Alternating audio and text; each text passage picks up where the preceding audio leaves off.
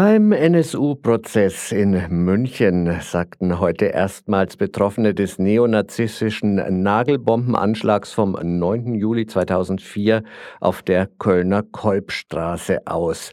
Zeitgleich hat die Initiative Kolbstraße ist überall zum ersten Verhandlungstag zu einer Dauerkundgebung vor dem Gerichtsgebäude aufgerufen und zurzeit läuft ein Demonstrationszug durch die Stadt zum Sendlinger Tor.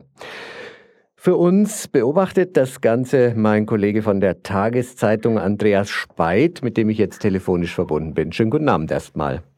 Einen schönen guten Abend.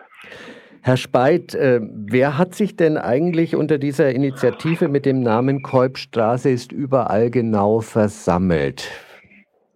Ja, wir stehen noch zurzeit vor dem Landgericht, weil unglaublich viel Zulauf noch da ist. Man kann fast sagen, es sind über 1000 Menschen wohl gekommen. Den ganzen Tag über hat ja diese Initiative diesen Aktionstag gestaltet mit vielen Musik- und Redebeiträgen, auch in Deutsch und Türkisch. Und tatsächlich ist das eine sehr bunte Mischung und das meine ich wirklich ganz, ganz positiv. Es sind Angehörige und Betroffene des Anschlags, es sind politisch Engagierte, es sind Menschen aus der Kolbstraße selber, die natürlich alle eins vor allem betonen möchten, dass sie eben tatsächlich durch die Ermittlungen damals erneut zu Opfern gemacht worden sind. Und das ist auch sozusagen das bindende Glied, was wir hier gerade wieder erleben können, dass endlich gesagt wird, stopp, hier wird deutlich, die Polizei hat in den Ermittlungen nachhaltig, und das ist heute übrigens auch bei den Aussagen wieder deutlich geworden, alles übersehen, was nach rechts hingewiesen hat, hat Aussagen, die in diese Richtung gegangen sind, immer wieder ignoriert. Wie emotional ist denn dieser Tag heute vor Gericht verlaufen? Ich muss ganz ehrlich sagen, dass ich den Eindruck habe, dass es in dem Sinn ein unglaublich wichtiger Tag war. Wir sind beim 170, 175. Verhandlungstag und man merkt schon, dass es eine Ermattung gibt, auch in der Berichterstattung. Und heute haben eben zwei Menschen ausgesagt, die schwerst angegriffen worden sind durch den Bombenanschlag, schwerst verletzt worden sind. Und sie haben das sehr plastisch, sehr dramatisch und gleichzeitig unglaublich nüchtern und sachlich beschrieben. Und ich glaube, allen wurde nochmal deutlich, das war ein Terroranschlag. Und diese NSU waren nicht nur diese drei Personen, Uwe Mundlos, Uwe Bernhard und Beate Schiepe, sondern es müssen mehr gewesen sein, die auch gerade in der Kolbstraße beispielsweise überhaupt den Hinweis gegeben haben, die Bombe da in diese Richtung hin zu platzieren. Und vor allem ist aber richtig deutlich geworden, ja, man kann es nicht anders sagen, was das eigentlich wirklich gewesen ist. Ich hatte das Gefühl, dass gerade auf der Empore, wo die Pressevertreter und die äh, Zuschauer sitzen, dass da sozusagen ein Entsetzen da war. Und es gab dann eine Stelle, wo man merkte, da hat sich das auch so entladen. Nämlich einer der Zeugen hat dann unter anderem nämlich auch gesagt, dass er doch eigentlich, man hätte sofort sehen können, eine Straße, wo nur Migranten wohnen, ein Nagelbombenanschlag. Da hätte man nicht Ermittler sein müssen, um zu wissen, das kann nur von rechts kommen. Und als er das sagte, hat man gemerkt, dass alle diese Anspannung, weil sie so geschockt waren, man hat ja auch Bilder gesehen von den Verletzungen, dass auf einmal einige sofort applaudierten, was dem Vorsitzenden Richter natürlich gar nicht gefallen hatte. Aber man merkte, doch, da ist eine Emotionalität da, da ist eine Stimmung da. Und ich hatte auch das Gefühl, für die Betroffenen war es unglaublich wichtig zu sehen, dass Menschen bei ihnen sind. Dass es sich um eine rassistisch motivierte Tat vermutlich handelt, das haben ja auch viele Opfer von Anfang an äh, der Polizei gesagt und trotzdem wurde sieben Jahre lang in eine völlig andere, in eine völlig falsche Richtung erm-, ermittelt und die Opfer damit auch noch zu Tätern gemacht. Kam das denn heute äh, vor Gericht auch noch mal deutlich zum Ausdruck? Ich würde sagen, ja. Äh, gerade weil einer der Betroffenen sehr deutlich gemacht hatte, dass er in seiner Aussage äh, bei der Polizei genau diesen Satz sagte, man muss doch kein Ermittler sein, um das zu sehen, dass das von rechts kommt. Und tatsächlich gibt es aber auch im Übrigen bei der Polizei selber einige Profilings, die genau auch in die gleiche Richtung gewiesen haben, sehr früh auch, und alle konsequent ignoriert worden sind. Es gibt im Übrigen auch nur einen Polizeibeamten, wenn ich mich richtig jetzt erinnere, der sich dafür auch mal entschuldigt hat, dass er sich in der Ermittlungsgruppe nicht durchgesetzt hat, sondern das stringent sozusagen konsequent in die falsche Richtung und das heißt konkret gegen die Opfer ermittelt worden ist. Was glauben Sie denn, wie weit kann dieser Prozess dazu beitragen, dass es nochmal zu einer Offenlegung dieser ganzen Ermittlungspannen, es klingt fast schon verharmlosend, kommt? Ich glaube, viele Nebenklägerinnen und Nebenkläger haben da schon sehr deutliche Töne angeschlagen, erst recht um die Erwartungen ihrer Mandanten ähm, ja, zu drosseln. Es ist wirklich zu befürchten, dass das nicht stattfinden wird. Ich befürchte, und die Nebenklägerinnen und Nebenkläger haben das schon sehr früh gesagt, dass wir hier keine Aufklärung der Verstrickung der Geheimdienste mehr erleben werden. Hier und da wird es vielleicht noch einen Skandal geben, aber eine konsequente Aufarbeitung ist tatsächlich hier nicht zu erwarten unter dem Aspekt, es wird die Anklage verhandelt, aber eine Aufklärung, inwieweit die Geheimdienste, die verschiedenen Behörden des Verfassungsschutzes dort involviert gewesen sind, der militärische Abschirmdienst.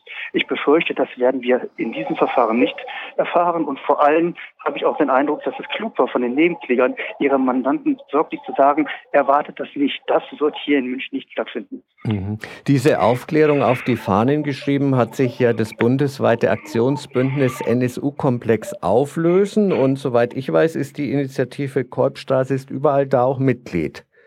Ja, man konnte hier genau auf den Transparenten immer wieder lesen, NSU-Terror, Nazis und Staat Hand in Hand.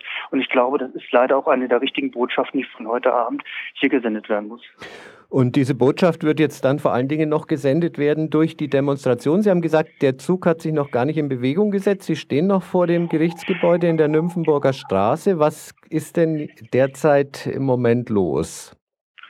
Also es sind sehr viele Redebeiträge noch gewesen vor allem viele musikalische Beiträge, die, glaube ich, auch sehr viel den Menschen hier gebracht haben, auch gerade nochmal als ein Zeichen der Solidarität.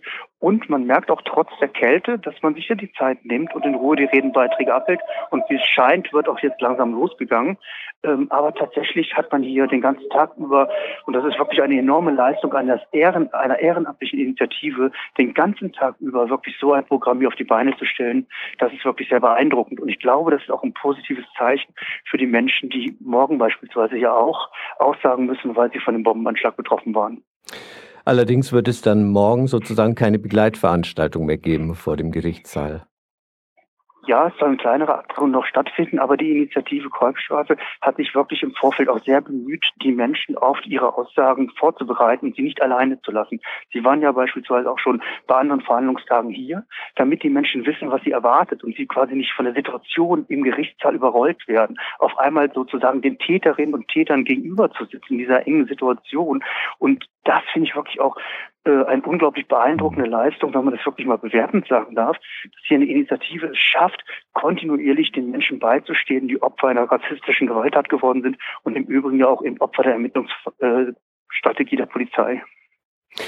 Vielleicht können wir noch mal kurz auf einzelne Aussagen von äh, einzelnen Zeugen, die heute zu Wort kamen, eingehen. Es wurde, glaube ich, auch der Deutsch-Italiener Sandro D. heute befragt, der ja eigentlich nur zufällig in der Korbstraße war und, und gerade eben zum Friseur gehen wollte, als äh, der Anschlag passierte. Wie hat er denn ganz persönlich äh, sozusagen heute, wie empfindet er das heute, wenn er darüber spricht, was vor ja, mittlerweile zehn Jahren, 2004, passiert ist. Ja, Sandro D. ist tatsächlich äh, mit, seinem, mit einem Freund äh, in die Kolbstraße gefahren. Im Übrigen nur, weil sie einen Döner essen wollten. Sind, haben in der zweiten Reihe geparkt, sind ausgestiegen, sind zu einem Dönerladen gegangen, sind zurückgegangen und dann ist quasi fast kurz hinter ihnen sofort die Bombe explodiert. Deswegen sind die beiden auch schwerst verletzt gewesen. Mehrere Nägel haben sich in ihren Körper ein, äh, eingeschossen und äh, natürlich auch äh, Plastikteile und, und, und. Er hat das sehr dramatisch geschildert und beide im Übrigen haben auch heute Vormittag sehr deutlich gesagt, gesagt, wie schwer sie das traumatisiert hat und wie schwer es ihnen ging, darüber überhaupt zu reden. Das hat man heute natürlich dann auch gemerkt. Aber beide haben eben auch, und das fand ich wirklich in dieser Situation unglaublich beeindruckend, sehr, sehr deutlich auch nochmal gesagt, dass sie sofort als erstes verdächtigt worden sind. Was zur Folge hatte beispielsweise, dass sie im Krankenhaus nicht miteinander reden konnten. Beide eng befreundet und beide wussten nicht, ob der eine oder der andere den Bombenanschlag überhaupt überlebt hat. Sie hatten keine Möglichkeiten im Krankenhaus zu kommunizieren, weil man eben schon gegen sie ermittelt hatte. Und ganz fatal fand ich in dem Kontext auch, wie deutlich geworden ist, dass die Polizei beispielsweise dann auch äh, offensichtlich, zumindest wurde es von dem zweiten Zeugen so gesagt, äh, dann nicht mal dessen Eltern informiert worden sind, äh, dass er im Krankenhaus lag. Erst Stunden später haben Freunde den Eltern Bescheid gesagt, dass er Opfer eines Bombenanschlags geworden ist, nicht die Polizei. Mhm. Also ich denke, da gibt es noch sehr viel aufzuklären und nur ein Teil davon wird wahrscheinlich im NSU-Prozess in den nächsten Wochen, Monaten und vielleicht sogar Jahren zur Sprache kommen.